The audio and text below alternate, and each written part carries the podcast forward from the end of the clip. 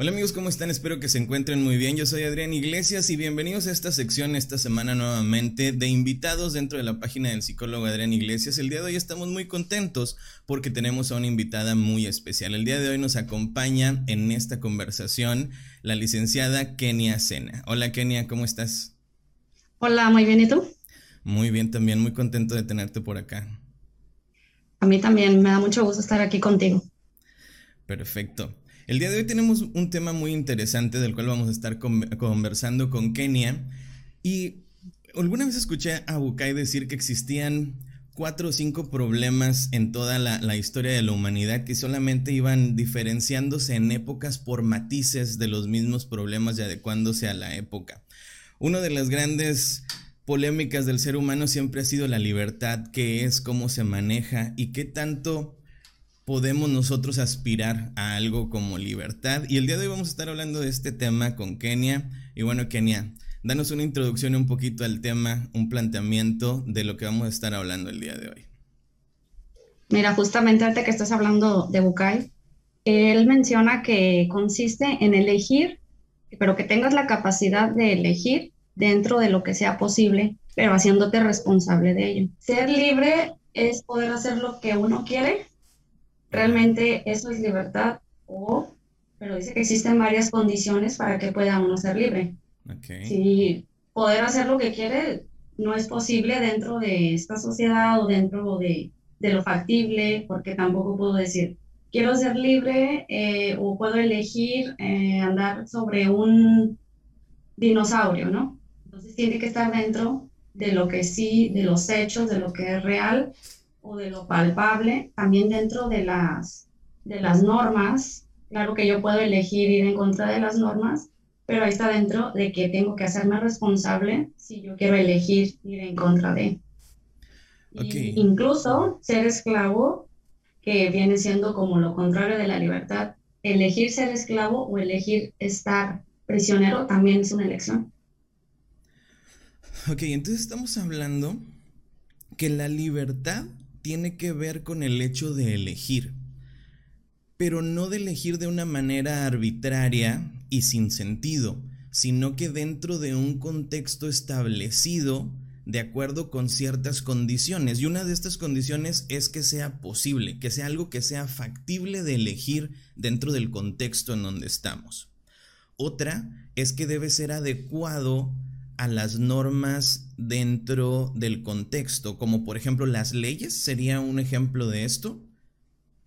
Mencionaba un ejemplo donde un hombre iba en contra de todos los, iban en el automóvil, iba en contra de todos los coches y, ya lo detuvieron porque iba en contra de él y él decía ser libre. Y sí lo fue porque eligió ir en contra de ellos, pero sí tiene que pagar o tiene su precio de ir en contra de las reglas. Entonces quiere decir que la libertad también entra la posibilidad de transgredir las normas siempre y cuando estemos dispuestos a asumir las consecuencias que de ello surja. Exacto. Aún así, como alguna vez este, me mencionaste, y, y ese me quedó muy presente, pudieras hacer todo lo que, lo que en tu mente está o todo lo que tú quisieras hacer, pero que tendrías que tener en conciencia el precio que pudieses pagar. Incluso vamos a suponer que este hombre no lo detiene la ley o no tiene una consecuencia social, pero vamos a pensar que por ir en contra de él, no sé, atropelló a una persona, murió, y el que haya muerto, ese va a ser a lo mejor un cargo posible de conciencia eligió y está siendo libre, pero de algún modo tiene que tener ese precio. Ok, entonces podríamos definir que la libertad, o podríamos ir asumiendo que la libertad, más el hecho de ejercer cualquier tipo de acción o tomar cualquier tipo de decisión, es la convicción de asumir las consecuencias de aquello que decides hacer. Sí, tener esas convicciones, pero también o sea, el tener esa voluntad, las convicciones y que existan también condiciones, porque en eso también mencionaba sobre las, las condiciones. que existe la libertad, pero tiene, tiene que haber una, ciertas condiciones. Entre esas están pensar que puedes hacerlo, pero que tiene que haber más de dos opciones. Para que yo pueda elegir, pues tiene que haber más de dos opciones. Este, también de lo que hablábamos de la responsabilidad y la elección de que sea posible, como ya habíamos mencionado. O sea, estas tres serían las condiciones para poder ejercer la libertad. El hecho de que sea posible, el hecho de asumir las consecuencias y... ¿Qué más? dos opciones.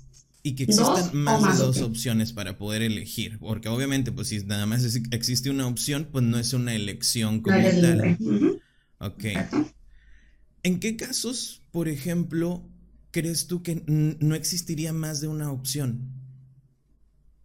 Por ejemplo, no sé, se me ocurre que si, que si tiene una persona una enfermedad terminal, terminal, o la muerte como tal, yo creo que ya no elegiría, ya no podría elegir en si recuperar su salud o en si tener vida o no.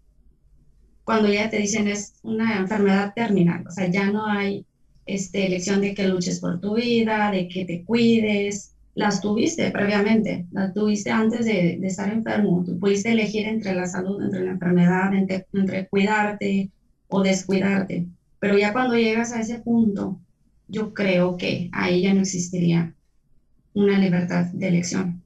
¿Tú qué piensas? ¿Tú crees que dentro de las cosas donde no tenemos el poder de elegir sigue existiendo algún tipo de libertad en algún nivel? No sé, me viene a la, mente la, frase de Víctor Frankl que dice, un hombre no es lo que le pasa o no es lo que le hacen, sino es lo que hace con aquello que le sucede. ¿Me explico? Y él tenía un concepto que llamaba la última libertad del hombre, ¿no? Donde dice, hay cosas en las que tú no tienes poder, que no dependen de ti y tú no puedes hacer absolutamente nada para cambiarlas.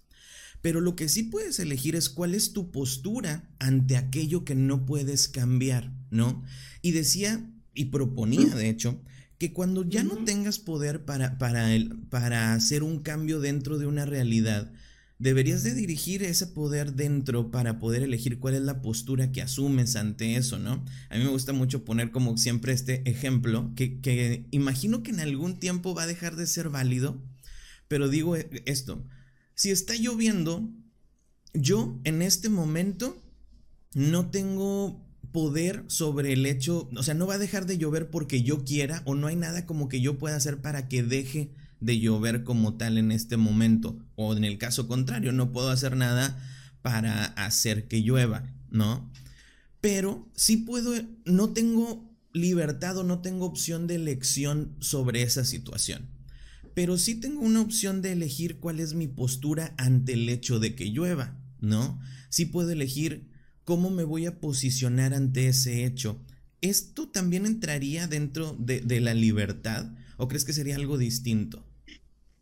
Yo creo que sí, como mencionaban este, en la lectura sobre Fritz, donde lo habían invitado a un centro de convenciones para dar unas conferencias junto con muchos doctores, psicólogos y especialistas. Entonces, estando en el lugar, él quiere prende su cigarrillo, quiere fumar, ya le dicen que no puede fumar en ese lugar. Y se retira, se va a su casa y le llaman que dónde está y él contesta que en su casa. Y dice, ¿qué estás haciendo ahí? Dice, pues es mi casa, aquí vivo. Y ya él menciona, pero ¿por qué este fuiste? Dice, es que allí yo no puedo fumar y no voy en contra de las reglas, de lo que marcan, respeto lo que digan los demás, pero su libertad es que él puede hacerlo desde ese lugar. En este yo creo que esa es libertad. En este punto de las reglas, recuerdo, no, no me acuerdo quién era, no recuerdo si era Gandhi o, Luther King. Alguno de ellos decía, cuando una regla es injusta, lo correcto es ir en contra de ello, ¿no? Y aquí quizás estamos hablando de como de mantenernos en un marco de civilidad, de empatía con el hecho de no transgredir ciertas reglas. Pero, ¿qué tanto el hecho de siempre ir con las reglas puede considerarse libertad, porque si existe una norma, si existe un límite, quizás es una libertad como por así decirlo condicionada, ¿no? Como eres libre hasta este punto, ¿Qué, ¿Qué pasa con eso? Yo creo que no, cuando decimos este, libertad y que, que, somos libres y un montón de, de, filósofos y de libros y textos, yo creo que en ahorita, 2021, en la actualidad, en la realidad, yo creo que es un mito teórico. O sea, sí, dan el concepto de libertad de mente, de cuerpo, de alma, como quieran llamar, pero yo creo que en sí, en la práctica, no existe como tal porque existen condiciones o está limitada a, a cómo lo manejan o lo plantean. Ok. Entonces, ¿qué, ¿qué, qué, significa? ¿Que la libertad como tal no existe? ¿Que nos dan como un poquito de libertad, pero no el acceso completo a la libertad, por decirlo de alguna manera? Sí, yo creo que sí, porque sí venden mucho eso de libertad y de sentirte este, hacer lo que tú quieres, de pensar lo que tú quieres. Y sí, puedes pensar lo que tú quieres, pero una cosa es, como lo digo, lo teórico, lo pensar, y la otra es actuar, el hacerlo, porque existen varias condiciones. Por ejemplo, eh, mencionaba de una mujer que, que quería ser libre. Y le decía, ¿qué necesitas para ser libre? Bueno, entonces yo quiero dejar a mi familia, a mi esposo, a mis hijos, y eso me daría libertad bueno, y hazlo o te vas a quedar. Dijo, me voy a quedar porque el estar lejos de ellos representaría sufrimiento, extrañarlos, porque los amo. Pero dejarlos me haría sentir libre. Pero aún así está eligiendo o está siendo libre. Por eso menciono las cuestiones de la práctica y de la teoría.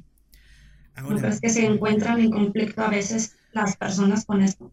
Sí, yo, yo, yo creo que, que, hablar de una libertad per se, o sea, una libertad así con todas sus letras, es algo muy complicado. ¿Por qué? Porque a pesar de que dice, creo que es Jean-Paul Sartre, que todos los seres humanos eh, venimos al mundo eh, libres, siendo libres, ¿no? Creo que venimos a un mundo lleno de condicionantes de todo tipo, ¿no? Creo que cada experiencia que vamos pasando en la vida nos condiciona de cierta manera a percibir experiencias similares de, con un sesgo, dependiendo de cómo nos fue en esa experiencia anterior. ¿no? Los miedos que tenemos, las ideas que vamos escuchando durante nuestro desarrollo, la educación que recibimos, los demonios de los padres que nos criaron, el contexto, la cuestión económica, la cuestión cultural, todas esas son cosas que van haciéndonos percibir el mundo, concebir el mundo y percibirlo con un cierto sesgo sobre el cual vamos actuando y ejerciendo y decidiendo en un futuro, ¿no? Entonces, si tenemos todo eso preestablecido, ¿qué tanto podemos hablar de que yo estoy decidiendo de una manera libre? Porque en realidad yo no me puedo quitar mis miedos y mis demonios y mi educación para decidir lo que voy a hacer el día de hoy o para decidir muchas cosas, ¿no? Creo que hablamos como de una ontología donde yo cargo con todo lo que soy en todo momento y lo estoy expresando en cada cosa que hago. Mencionaba que, que cuando estás enfermo es, existe una incapacidad para poder decidir, para poder elegir. Y, y hablo de enfermedad tanto física como emocional, como lo que mencionabas ahora, yo creo que no estás también decidiendo del todo si estás bajo una enfermedad, vamos a decir, no sé, por depresión, que, que estás bajo, bajo esa enfermedad como tal, estás, no estás este, decidiendo, no estás eligiendo como tal, pero aún así eres libre. Esto, esto me recuerda un poco también a Jean-Paul Sartre dice, que las personas estamos arrojados al mundo porque no pedimos venir a este mundo y estamos condenados a ser libres, ¿no? Él habla de la libertad como una condena, más como de este concepto que casi todo el mundo tenemos de libertad, sí, soy libre y, y todo esto, ¿no? Y él habla de una condena porque nos dice que no tenemos opción, o sea que todo el tiempo estamos eligiendo ¿no? A pesar de nuestros condicionamientos y con todas nuestras limitantes, todo el tiempo estamos frente a una elección. Y decía que inclusive cuando decidimos no decidir, pues estamos eligiendo el hecho de no decidir, ¿no? Entonces hablaba como de la libertad, como de una condena de la cual no podemos escapar. Y entonces, muchas personas lo interpretan como es mejor asumir el hecho de que tienes que elegir con todo y todo lo que tienes dentro y hacer lo mejor que puedas con lo que tengas en un momento dado, que el hecho de estar eludiendo la posibilidad de la elección, ¿no? Que como sería como la elección sería como la manifestación de la libertad por poca o mucha que sea que tengamos. Pero yo creo que aunque aunque tengas unas imposibilidades o lo que esté dentro de ti, aún así estás eligiendo, porque tienes una voluntad, ¿no? Entonces, independiente de pues de tus demonios o la cultura, este, si tienes únicamente dos opciones o si tienes más, yo creo que todo el tiempo estamos eligiendo y esa es la libertad. Aunque parezca que no tengas libertad por lo que conlleva o por lo que has pasado, por lo que te han enseñado, existe, tienes esa libertad. Aunque no parezca como tal o como el concepto general que diga, sí, eres libre, libre, total. No, pero tienes libertad. O sea, podríamos decir que existe como la potencialidad de ejercer la libertad en cada, en cada elección que se te presenta de manera continua. Es lo que mencionábamos al principio, tener esa capacidad de poder elegir independiente de que sea a lo mejor estoy eligiendo detrás de, de mis demonios, estoy eligiendo a través de mi cultura, pero ya estoy eligiendo y estoy siendo libre dentro de esas posibilidades, que es lo que hablábamos. Ok. Ahora, ¿qué pasa con el lado? Creo que existe un lado como oscuro de la libertad, ¿no? Porque creo que la libertad implica muchas cosas que son complicadas para el ser humano, ¿no? Implica asumir responsabilidades, que es algo de lo que muchas veces huimos constantemente, ¿no? O tratamos de tener las menos responsabilidades posibles. Otra es que creo que también la libertad implica renuncia, ¿no? Renunciar a elegir algo es renunciar a todo lo demás o a muchas otras cosas. Y también creo que implica un cierto, un cierto proceso doloroso de duelo en el sentido de la renuncia, ¿no?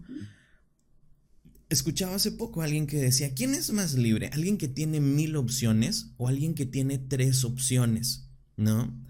Y él planteaba que la persona que tiene tres opciones posiblemente es más libre porque su elección solamente implica una renuncia a dos posibilidades y la elección de una tercera. Pero la persona que tenía mil posibilidades elegía una y tenía que asumir una renuncia a 999 posibilidades. ¿Qué opinas de, este lado, de este lado como, como no tan padre de la libertad? Pues como todo que tiene un costo, tiene un costo. Si estás eligiendo, eh, me recordaste eso, de que si tienes dos opciones que vas a dejar o tienes 999 que dejar, cada una tiene un costo. Yo creo que a eso se refería en cuanto el precio de la libertad, porque, pues sí, tienes, si renuncias a algo, pues está una pérdida, y si está una pérdida, está un duelo o un posible dolor, y, y por eso muchas veces eligen o elegimos quedarnos donde no queremos a veces para no pagar precisamente ese costo, porque sí es, a veces es muy alto. Y algunas personas sí mencionan que tienen libertad y que son muy libres, pero cuando dejan de ser o de renunciar a sí mismos por no pagar ese costo, yo creo que ya están dejando su libertad a un lado o en manos de los demás por no querer pagar ese costo. Pero ahí, por ejemplo, no podía entenderse como que también eligieron no pagar el costo y quedarse ahí, como esto que decías en algún momento de, bueno, al igual, si al fin tú decides ser un esclavo, también es una elección. pero estamos, eh, se está hablando de, pues, de ese lado no tan padre o no tan agradable de, de la elección o de la no elección, porque el ser, si estoy prisionera, pues voy a tener un costo, no sé, vamos a decir, voy a hacerlo como más gráfico, si estoy dentro de una cárcel, pues mi costo va a ser que no voy a poder salir a la calle, este no va a poder relacionarme a lo mejor con mis amigos, con mi familia, pero pues voy a estar ahí dentro y no voy a tener por qué trabajar tanto o más como otra persona y voy a tener alimento, voy a tener donde dormir, un techo, ese sería un costo, pero el otro tendría otro costo y aún así cualquiera de las dos posiciones cuesta, pero a veces uno cuesta más que el otro. Y uh, el elegir, a veces cuando algunas personas me, me platican eligen donde no quieren estar, vamos a decir como en la cárcel, pero que prefieren pagar ese costo a pagar otro costo más caro y sentirse de alguna manera más libres. Y en este sentido, ¿qué cuestiones crees que, que influyen en, de manera personal en, en los individuos? En a veces parece que decidimos cosas que no nos convienen. Porque hay veces que parece que renunciamos a una opción que parece más sana, más feliz, más productiva, más conveniente. Y muchas veces a esa es la opción que renunciamos y elegimos quedarnos en otro lado donde pareciera que las cosas son menos convenientes. ¿Qué factores crees que influyen en este tipo de decisiones? Bueno, yo creo que algunas pueden ser, no solo, la primera está la libertad, porque para ti o para mí o para cualquier persona puede, podemos decir es que no le conviene, no le conviene que elija esa opción porque a mis ojos yo creo que pues no, no está bien que, que se sienta desagradable o que, no sé, que sufra un maltrato o etcétera, si ya no vamos a ir directamente a una persona o a las personas. Pero para mí, o sea, para mis ojos yo creo que no. Ya desde el punto de vista de esa persona, sí, sí, ya nos podemos eh, meter un poquito más en lo que piensa o en lo que siente. Yo creo que están varios factores. Por ejemplo, me tocaba donde decían, es que tengo mucha dependencia, por ejemplo, emocional, y no estoy dispuesta a pagar ese precio de dejar esa dependencia o este, por aún así me suceda esto o me pasa el otro, no lo quiero dejar. Aunque yo, por ejemplo, le pueda decir a otras personas, pues que no es un ambiente agradable para ti, pero es decir, para mí, ¿no? Para mí no está bien o para mí estaría mejor en otro lugar, pero a esa persona le hace sentir bien eh, el estar dentro de, de ese ambiente. Entonces yo creo que juega un papel importante la dependencia, tanto emocional, como la económica también. Muchas veces es, estoy dispuesta a estar aquí, pues de, pase lo que pase, la situación que sea, porque yo quiero estar aquí y solamente yo sé o yo siento, porque esa es una realidad. Nunca, por más que sea el terapeuta u otra persona, nadie va a poder entrar o pensar o saber totalmente porque ni sí mismo a veces nos conocemos como tal entonces, al no conocer la realidad, la totalidad de esa persona, nos hace pues dar un juicio o dar este, unas recomendaciones o pensar que eso no está adecuado para esa persona o sí o no, pero yo creo que la totalidad la tiene la persona. Y, y, esa es su libertad, ¿no? Esa es la libertad de elegir, aún así sea un ambiente hostil, si así lo queremos llamar, por el ejemplo. Ok, pero creo que en, el sentido en el, en el que voy no es tanto como que alguien más opine. Porque me ha pasado muchas veces que escuchamos personas decir, yo sé que esto no está bien, no me gusta, no me agrada, me hace daño, ¿no? Pero aún así, podría, o sea, podría, económicamente podría no estar ahí, ¿no? Pero aún así, prefiero no hacerlo, pero aún así no me atrevo a hacerlo. Inclusive escucho personas que dicen, quiero hacerlo, pero no puedo. O sea, pasa algo que al final no, no me atrevo a, hacer estas, estas cuestiones. Es como si alguien se quisiera hacer daño. Yo creo que sí, ¿no? Yo creo, ¿no? O sea, va, como con factores a lo mejor propios, donde las acciones se corresponden más a deseos quizás inconscientes de la persona, ¿no? En donde lo que eligen se corresponde con algún factor que no está consciente aún, ¿no? Por ejemplo, si yo me siento culpable por algo, probablemente busque alguna manera de obtener un castigo por la culpabilidad que siento y elija aquello que siento que va a expiar mi culpa, aunque parezca algo no conveniente de una manera consciente. ¿Me explico? Entonces, de alguna forma, al utilizar eso, quieres quitar, disculparte, o sea, quieres quitar la culpa haciendo esa acción y aún así entonces es algo egoísta porque estás haciendo algo para ti. Sí. Desde ti. Claro. El punto aquí es que creo que quizás las personas podrían, existen caminos menos dañinos para poder expiar esa culpa, ¿no? Para poder trabajar con ese tipo de cosas. Dentro, dentro del proceso terapéutico, dentro de terapia, ¿qué, este tema de libertad, ¿qué tanto protagonismo tiene en tu experiencia? O sea, ¿qué tantos casos, qué tanto de las personas que llegan a consulta o de los factores por los que llegan, existe este componente de libertad o no que está jugando dentro del factor. Porque digo, al consultorio llegan pocas personas diciendo cosas como, vengo por problemas de libertad, ¿no? Digo, como que no es muy común escuchar eso, ¿no? Pero sí es muy, es muy común que el proceso de entender de una manera distinta la cuestión de la decisión, la, la asunción de responsabilidades, juegue un papel importante dentro de la problemática de las personas. Según tu experiencia, ¿cómo se manifiesta esto? Mira, casi siempre, o la mayor parte del tiempo, lo hacen pensando en el otro. Pero eh, desde ese otro también va directo a mí. Si ese otro no está adecuado o no está conforme con lo que yo actúo desde mi libertad, entonces esa condición de esa persona hace que yo también me sienta mal. Y a veces, por ejemplo, surge mucho pues, en las parejas, en, pues en todas las relaciones prácticamente. Y ahí sucede donde ya, yo ya no quiero, no me gusta hacer eso, por ejemplo, o a mí me gusta hacer esto, pero no lo hago por, por mi pareja, o no lo hago este, por mi familia. Entonces están actuando desde la condición o desde la reacción de la otra persona.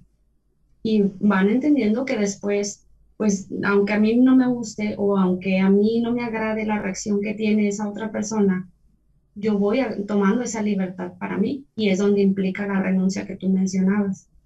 Pero sí, o sea, regularmente no llegan diciendo, este, ¿qué es la libertad? O, o no siento libertad, ¿no? No sé, llegan con otras cuestiones y que con el, en el proceso terapéutico te van dando cuenta que esto sí es muy importante, pues hablando desde ti, desde la libertad interna y ya, bueno, hablamos de la externa, pero teniendo ese poder, ese poder mental eh, que van obteniendo, te van dando cuenta que sí actúan desde, desde el, comportamiento o la reacción de, de las otras personas, de los seres que les rodean. Según lo que tú has visto, ¿qué es lo que pasa en una persona? Obviamente entiendo que en cada persona, las cuestiones, las reacciones, es distinto. Pero algo que pudiéramos encontrar en común mediante en tanto la persona va tomando conciencia de la posibilidad que tiene de ejercer su libertad. ¿Qué es lo que pasa en ellos conforme se van dando cuenta que pueden elegir? Te van creciendo, van creciendo, van cambiando su, estilo de vida, incluso algunas veces dicen, me voy a alejar físicamente de las personas o emocionalmente, pero algunos otros van descubriendo que pueden hacer con esa libertad no necesariamente alejarte, porque fíjate, muchas veces en redes sociales yo me he fijado que, que si ya cualquier cosa, aléjate. Y esto, aléjate. Y digo, bueno, vas a terminar quedando eh, porque pues al final somos humanos y todos actuamos, o la mayoría actuamos muy, muy parecido y siempre vamos a, vamos a estar juntos, ¿no? A convivir. Y, y ellos van aprendiendo eso, que, que no necesariamente es alejarte, alejarte, alejarte y quedarse solos, sino que esa libertad la van obteniendo desde sí mismos y van actuando diferente en cuanto a su, todo su estilo de vida, en el trabajo, en, en, casa, en pareja, en amigos. Aún así, las personas o lo externo actúe de la forma que actúe, ellos siguen teniendo esa serenidad y esa paz y esa libertad. Recuerdo que también en, en, una ocasión escuchaba una definición de felicidad de Jorge Bucay donde decía, le preguntaban en una entrevista, ¿qué es la felicidad? ¿No? Es un lugar al que se llega, una meta, un puerto al que a donde aspiramos a llegar o es un o es el camino que recorremos para llegar a ciertos lugares, ¿no? Y recuerdo que él contestaba que ni, ni, ni una meta ni el camino, sino que era una manera de recorrer el camino, ¿no? Y también decía algo así, palabras más, palabras menos, decía, la felicidad es la plenitud que se siente o la tranquilidad que se siente de saber que estás en el camino que tú elegiste, ¿no? Y creo que entonces también podríamos relacionar el ejercicio de la libertad de las personas con esta sensación de tranquilidad de estar en donde tú elegiste que Bukai menciona como la felicidad, o sea, el hecho de ser más libre quiere decir también ser más feliz. Es como, yo lo diría como un ingrediente, ¿no? Como cuando vas haciendo una receta y le vas poniendo, yo creo que es de los más importantes. Ahora, creo que en algún momento yo muchas veces hemos hablado de, de, situaciones con personas que estamos en procesos terapéuticos o con, con amigos, con colegas, donde hablamos que para que una decisión pueda ser tomada como una decisión y como parte del ejercicio de la libertad, tiene que haber un ejercicio de reflexión, de introspección y de análisis acerca de la decisión, ¿no? Que, que estamos por tomar. Porque muchas veces, como, como lo mencionábamos hace un momento, nuestras decisiones están sesgadas por muchas cosas que en algún momento no nos damos cuenta que están influyendo en nuestra decisión. Y muchas veces al conversarlo en terapia, con alguien más, empezamos a rebotar nuestras ideas, a escucharnos a nosotros mismos, a identificar ciertas cosas donde empezamos a decir, ah, ok, o sea, entonces lo estoy decidiendo por esto y no por esto otro. Y entonces es cuando yo hablo como de decisiones conscientes, ¿no? ¿Qué tanto, por ejemplo, eh, eh, y hablando de esto de las decisiones, o sea, no todas las decisiones, a pesar de que sean decisiones, son un ejercicio de la libertad. Puede haber decisiones que en realidad sean un ejercicio del condicionamiento que tenemos como seres humanos. ¿De la esclavitud? Cuando me estabas platicando eso, se me vino a la mente que una de las decisiones conscientes y que para que podamos llegar a ese punto de reflexión, lo digo de manera personal y varias personas también me lo han comentado, es el tomar un proceso terapéutico eh, eh, dentro de, de, la psicoterapia.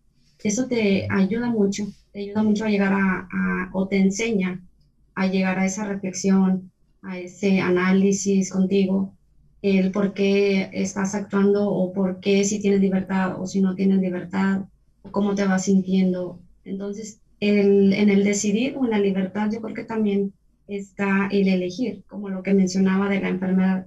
La enfermedad sí tiene algunas limitantes, pero también eres libre de elegir no estar así.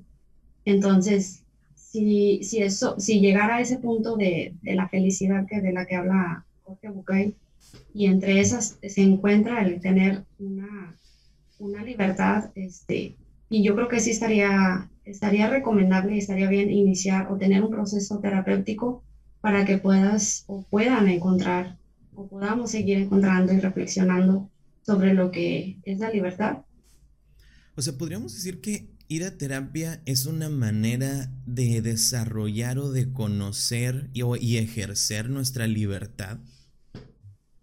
Yo sí lo creo totalmente.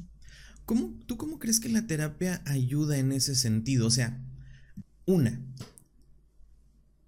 hablando de este tema en específico, ¿cómo puedo yo, siendo una persona sin ninguna preparación o sin ninguna relación con la psicología o con la filosofía, ¿no? Que nos da todas estas estos recovecos en los temas en puntos diferentes de lo que normalmente se concibe en, en la sociedad. ¿Cómo puedo yo saber o cómo puedo darme cuenta que quizás yo pienso que soy libre, pero quizás no lo soy? ¿Cómo, cómo puedo yo llegar a, esa, a esa cuestionante? Yo creo que como lo que, lo, con lo que tú te sientes, cómo te sientes, ¿no?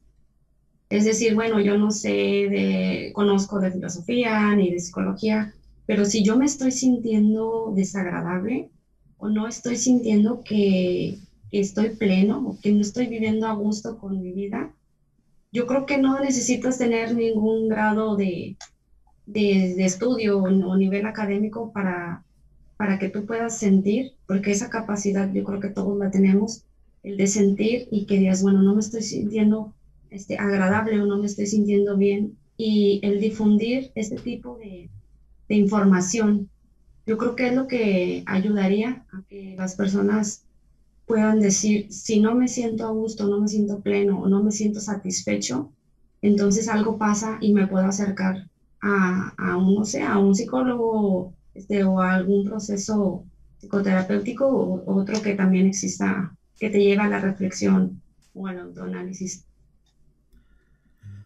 ¿Cómo la terapia propicia esta, esta toma de conciencia o este análisis acerca de las decisiones, de los procesos? ¿Cómo, ¿Cómo, es que la terapia ayuda en este sentido? Cuando llega una persona a, la consulta, por lo regular llega por una, por X situación, ¿no? Entonces, conforme va pasando el, el, proceso, se va, juega un papel importante el autoconocimiento. Cuando simplemente es cómo te sientes, por ejemplo, hoy, y muy difícilmente o pasa de que no sé, me pasa seguido que dicen, no sé, ni siquiera sé cómo me siento.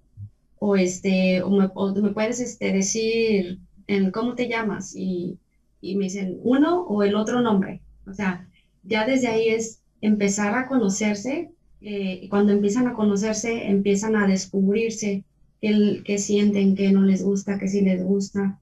Entonces, yo creo que todo eso es un proceso, es un proceso que no va a ser de un día para otro, como algunas personas les gustaría o nos gustaría. Es un proceso, entonces yo creo que es así como se va llevando ese autoconocimiento. Ok, entonces podríamos decir que el entender de dónde surgen mis decisiones, mis condicionamientos, en, dentro de psicoterapia nos ayuda en el hecho de poder conocer qué es lo que pasa dentro de mí. Y entonces, al momento de hacerlo consciente, es entonces cuando existe la posibilidad de decidir sobre eso.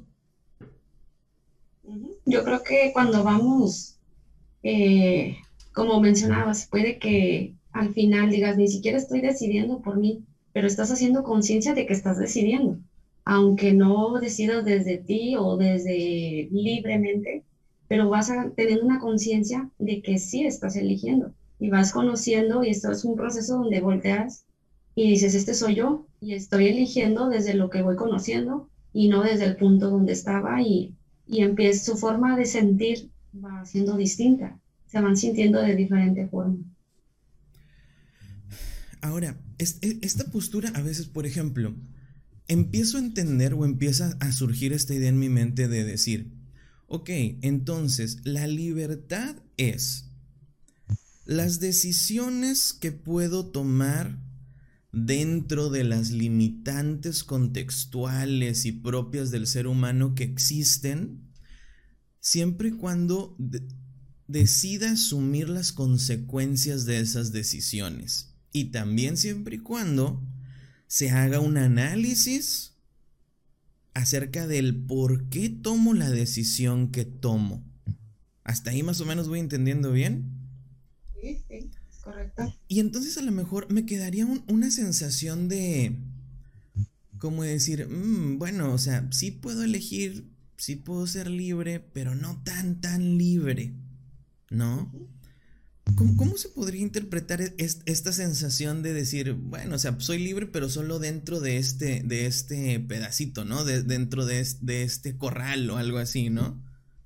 Yo creo que está lo que, aunque yo pueda elegir nada más dentro de eso, es sentirme bien o sentirme pleno o contento con lo que sí puedo elegir, con lo que está dentro de mis posibilidades. Yo creo que eso es lo que se, lo que se lograría o el objetivo aunque quiera o pensaría elegir mucho más de eso y que me tenga en conflicto, yo creo que el punto es llegar con lo que yo pueda elegir y que me sienta bien con lo que estoy eligiendo. Yo creo que esa es la libertad. Ok, entonces quiere decir que inclusive ahí estamos decidiendo entre dos opciones por lo menos, ¿no?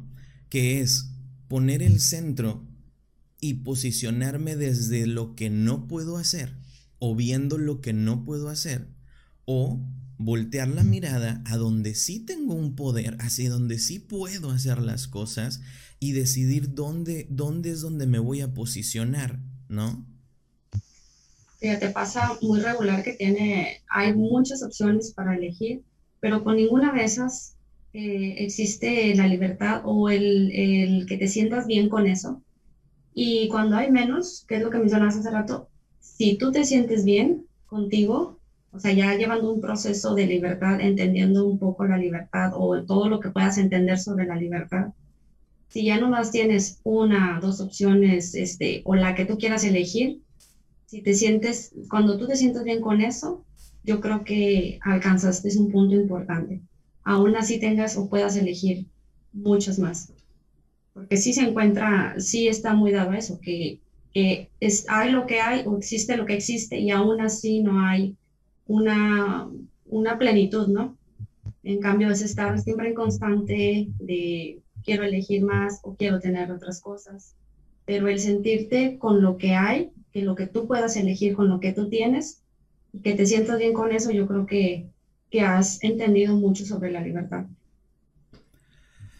Ok, entonces, la libertad implica elección.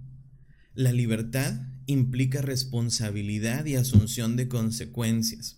La libertad implica que se ejerza dentro de las medidas de lo posible y de las normas contextuales.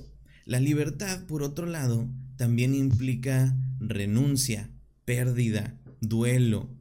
Y también hemos dicho hasta aquí que la libertad es un componente esencial de la felicidad que implica mucho en el cómo me siento conmigo mismo, ¿no? Ahora, en algunos momentos también hablábamos de que, por ejemplo, pareciera que la decisión y la sumisión tienen un papel fundamental en el cómo, en la satisfacción que yo siento de mi vida, ¿no? Por ejemplo, quizás si yo estoy en un trabajo que no me gusta, ¿no? Pero yo podría decir, bueno, o sea, pues mi trabajo en realidad no es un trabajo malo. Digo, estoy en un lugar cómodo, me pagan bien, tengo buenas prestaciones, tiene ventajas. Mi trabajo tiene ciertas este, ventajas que son muy buenas. Pero al final de cuentas no es como que lo que yo elegí, es lo que encontré o lo que alguien me consiguió, no es lo que yo quería. A pesar de que tenga todas esas ventajas, pareciera que mi postura es de insatisfacción ante aquello a lo que me sometí, que me fue impuesto de alguna manera, ¿no? Por otro lado, si yo me lanzo a emprender algo que me apasiona, ¿sí? Algo que realmente deseo y decido arriesgarme a, a emprender esto, y las cosas a veces no me van tan bien, ¿no? Tengo pérdidas en el negocio, las cosas van avanzando lento y hay ciertos baches en el camino, las cosas se dificultan, pero también puede ser que yo, a pesar de todas estas cosas, me sienta satisfecho por el hecho de hacer lo que estoy haciendo y por el hecho de ser una, de, ser una decisión mía, ¿no? Creo que también implica mucho la decisión en, en, el grado de satisfacción que yo siento ante las cosas que hago, independientemente de lo ventajosas o no que sean esas cosas. ¿Qué opinas de esto? Fíjate, cuando dices la palabra satisfacción, yo creo que es una palabra clave porque eh, está muy parecido a lo del precio o a lo del costo en, en cuanto, por ejemplo, el, precio o el costo puede ser que, que ya sea lunes y que no quiero que sea lunes porque tengo que ir al trabajo o este, apenas van dos horas del trabajo y ya quiero que pasen las ocho volando, o me urge que ya llegue el viernes o el fin de semana para poder eh, salir del trabajo. Pero eh, me he encontrado donde dicen, prefiero eh, tener pues esa, este, lo económico, las prestaciones, aunque me sienta insatisfecho dentro de lo que hago.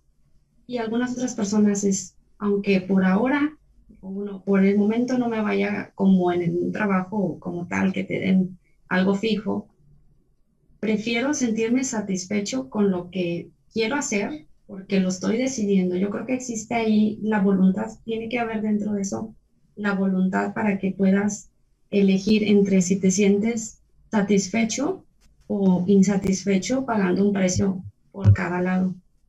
Y, yo creo que también es mucho la cultura, donde en cada lugar que tú vayas, cómo, el cómo te posiciona, cómo te posiciona, este, vamos a decir, de lo que estamos hablando, el ámbito laboral.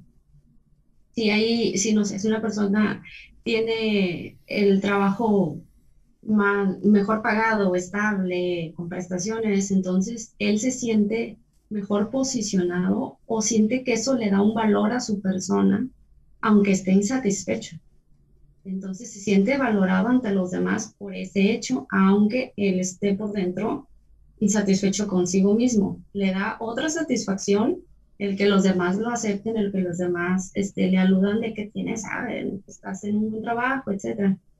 Pero hay otra parte en la que se siente insatisfecho consigo mismo. Yo creo que eso sí sería, este, ese, es un conflicto, ¿no? El que te sientas insatisfecho para poder satisfacer a los demás.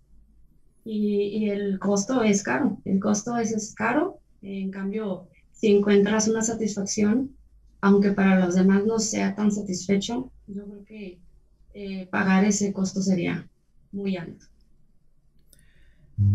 Dice Nietzsche que no existe, un, no existe precio caro para lograr ser quien eres, ¿no? Ahora, en esto que estás diciendo, me, brinca mucho que quizás algo de lo que muchas personas podemos llegar a padecer y que influye muchísimo en nuestras decisiones, en el ejercicio de la libertad, es todo lo que nos van construyendo la sociedad en general en el hecho del deber ser, ¿no? De qué es, lo, de qué es a lo que debemos aspirar, y nos meten muchas veces la, idea de, este, ten un trabajo seguro, estudia una carrera este, donde haya más posibilidades de empleo para que sea más seguro, todas este tipo de cosas, ¿no? Y entonces pareciera que se forma una receta del éxito socialmente aceptado, ¿no? Unas cuestiones como estudia una carrera, obtener un título universitario, busca un trabajo si se puede donde te den planta, ¿no? Donde tengas vacaciones una o dos veces al año, ten una casa, compra una casa, cásate, ten dos hijos, si se puede niño y niña mejor porque se ven más bonitos, ten un perro, ten un carro del año, una pantalla de 60 pulgadas en la sala y vete a Cancún una vez al año, ¿no? Y como que esa es la receta del éxito socialmente percibido. Y muchas personas, al momento en que nos han dicho esto es lo que debes de aspirar, esto es lo que debes de hacer, entonces nos encaminamos en lograr estas metas que han sido impuestas por la sociedad, ¿no?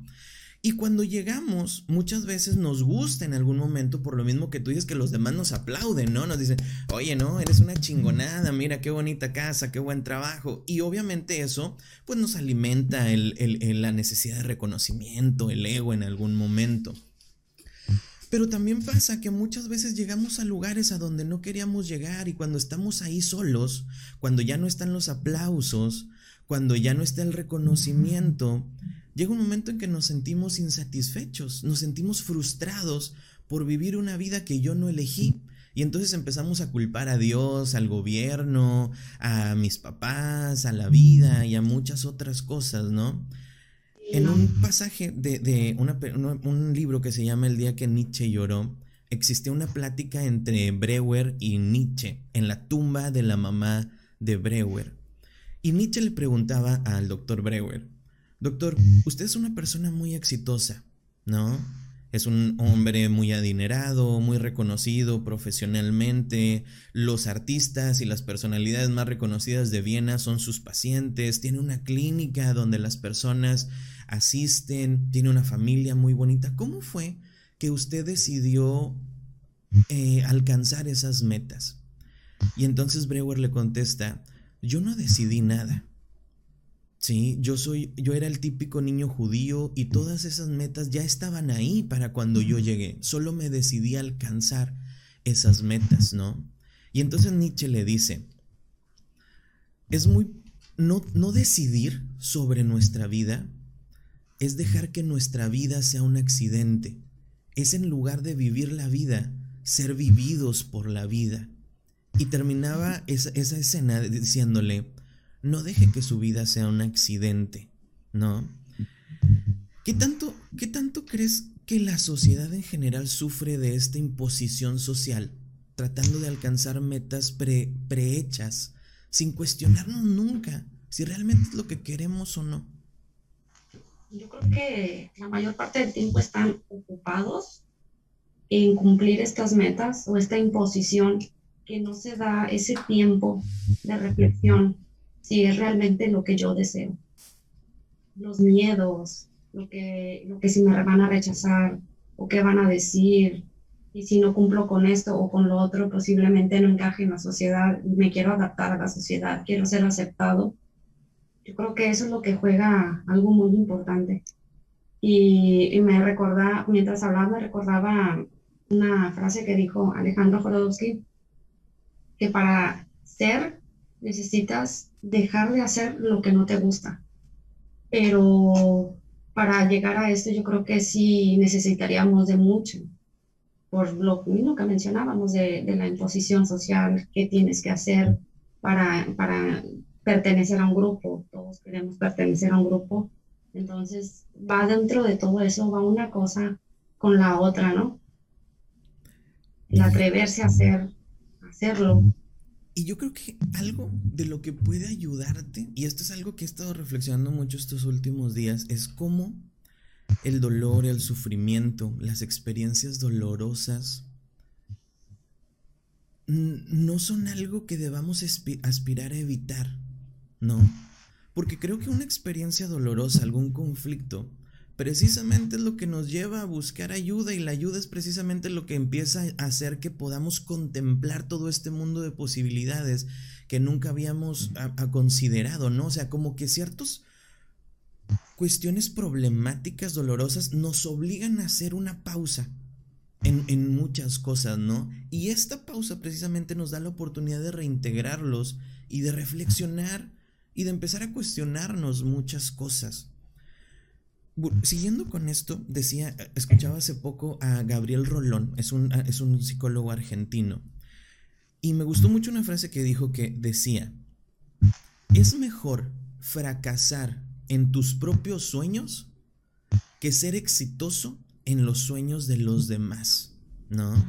Decía esto y me quedaba pensando en un ejemplo que ponía yo hace tiempo, que hace mucho que no lo uso ese ejemplo, pero ahorita me vino a la mente, donde decía que Existen en la vida muchísimas posibilidades, pero para este ejemplo vamos a usar dos.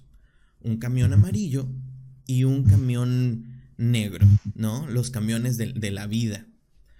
El camión amarillo es este éxito social del que hablábamos hace un momento, ¿no? De hacer todas las cosas según lo que las expectativas sociales te dicen. Y el camión negro es como tus propios deseos, ¿no? Tus sueños a veces guajiros, que mucha gente te dice, no, no, no, déjate de cosas, mira, ponte a jalar, ponte a trabajar, ¿no? Déjate de, sueños y cosas así.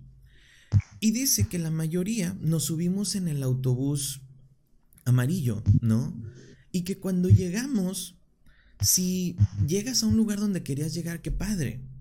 Pero que si no, que si llegas a un lugar donde no era lo que tú querías llegar, normalmente existe una frustración muy grande.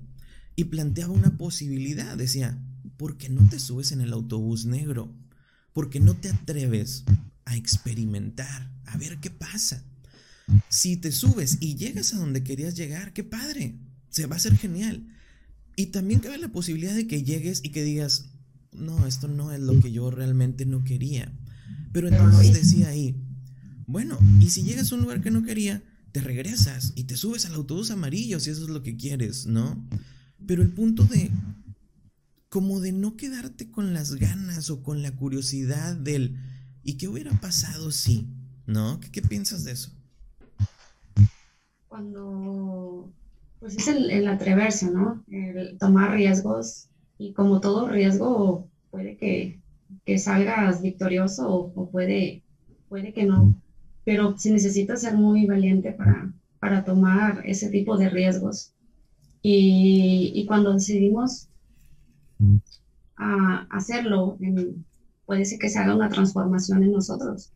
O sea, entre, entre ganar ese riesgo puede estar el, el que muera una parte, yo creo que es el miedo también de que muera una parte de nosotros. Si yo no cumplo con todo eso que me marcan, puede que muera esa parte de mí y, y más que muera, pues va, va, a renacer otra, va a ser una transformación, no va a ser una muerte como tal. Pero yo creo que transformarnos eh, o el evolucionar, yo creo que nos da temor.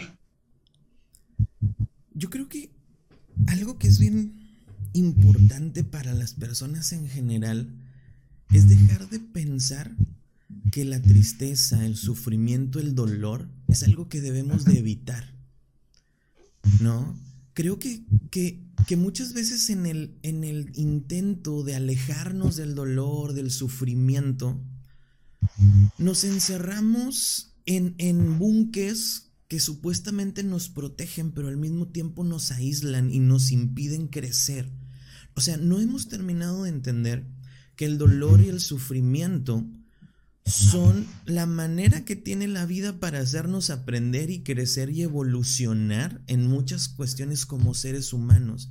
Y mientras más aprendamos a abrazar el dolor, el sufrimiento, la incertidumbre, y no hablo de ser masoquistas, no, no hablo de, de pues sí, de, todas esas cosas, sino hablo de aprender a aceptar que todas estas cosas son algo inherente de la vida humana y que más allá de querer alejarnos de ello, que es algo imposible, que no vamos a poder hacer, si lo, lo asumimos como una oportunidad para crecer, para desarrollarme, para aprender, podemos sacarle muchísimo provecho a todas esas cosas en lugar de pasarnos corriendo de ellas como si fueran algo que nos quiere hacer daño, ¿no? ¿Qué opinas de esto? Como si fueran enemigos. Sí, como si fueran monstruos que nos van a atacar y nos van a hacer daño, ¿no? Y entre más huyes de ellos, más rápido. Claro. Y este, yo creo que sí, como se me vino eh, un ejemplo a la cabeza, cuando van al gimnasio, ¿no? Que, que tienes, que estás haciendo pesas y estás, este, sobreesforzando el músculo y, está doliendo, duele mucho, se rompen, se rompen las fibras musculares, pero eso hace que crezca. Y yo creo que pasa lo mismo con nosotros si nos diéramos esa, si nos demos esa oportunidad de, experimentarlo. Y por más que quieras evitarlo, pasa, pasa de alguna forma u otra como quiera tiene que suceder porque forma parte de nosotros, así como forma parte de la alegría, este, la sorpresa, el sentirte contento también forma parte del sufrimiento, la tristeza en nosotros. Solo hay que saberla utilizar a nuestro favor, ¿no? Porque de alguna forma u otra sale y está, pero ¿cómo, con qué actitud o cómo la voy a tomar para utilizarla a mi favor y poder crecer? Aunque también es importante, yo creo, puntualizar que muchas veces en el momento del dolor nos es difícil ver estas, estas oportunidades que nos traen, ¿no? O sea, cuando estás en pleno sufrimiento, sí es como dices, güey, o sea, ¿qué, ¿qué, estoy aprendiendo? Nada más me está doliendo, o sea, quiero que me deje de doler, ¿no? Pero precisamente tener un acompañamiento terapéutico nos puede ayudar a ver estas cosas. Y una vez escuchaba una frase que decía, la experiencia es un regalo cruel, porque solamente la obtienes cuando ya no la necesitas, ¿no? O sea, la experiencia la tienes ya después de que pasaron las cosas, pero también te fortalece y te enriquece para cosas similares o para cosas nuevas que puedan venir en un futuro. Pues son cosas que nos van formando, ¿no? Digo, tenemos, no podemos estar en el mismo punto todo el tiempo y, y aunque no quiera, quieramos, suceden y nos van formando como seres humanos. Todo lo que somos en el hoy es porque hemos recorrido cierto camino. Entonces, sí que creo que, que es, es, experimentarlo y también que puedas, si tú solo dices, bueno, yo nada más estoy sufriendo y sufriendo y no siento ningún crecimiento, ¿no? Entonces yo creo que es adecuado acercarse a un proceso terapéutico. ¿Qué más? ¿Qué más te en el tintero acerca de, la libertad, Kenia? Pues yo creo que ya como para, para terminar, eh, en la libertad yo creo que tenemos que atrevernos, como lo decías, y si no sé este, de temas de psicología o de filosofía, yo creo que es atreverse a tener ese cambio o intentar llegar o vivir en ese proceso de la libertad, porque te dejaría bastantes beneficios. El sentirte, yo creo que en general, el sentirte mejor, el sentirte más agradable, el que puedas decidir desde ti y no decidir desde las otras personas o desde lo que te están imponiendo siempre y cuando no dañes a los demás o no estés este, infringiendo las leyes o lo que marca la sociedad. Una vez que te sientes bien contigo en cuestión de libertad, yo creo que, que has alcanzado mucho de ti y te da cierta plenitud que nadie te va a poder quitar, precisamente hablando de libertad. Cuando es tuyo, tú decides si la entregas o no a alguien más. Perfecto. Muy bien. Danos tus redes sociales para que todos nuestros amigos que nos están viendo puedan seguirte. Ok, está en Facebook como psicóloga Kenia Sena. Ok, perfecto. Muy bien, pues muchas gracias Kenia por acompañarnos el día de hoy, por traernos este tema tan interesante, por esta conversación tan rica que tuvimos el día de hoy. Te agradezco mucho el haber estado hoy con nosotros. Muchas gracias a ti y bueno, yo encantada siempre de, compartir este tipo de cosas contigo. Perfecto.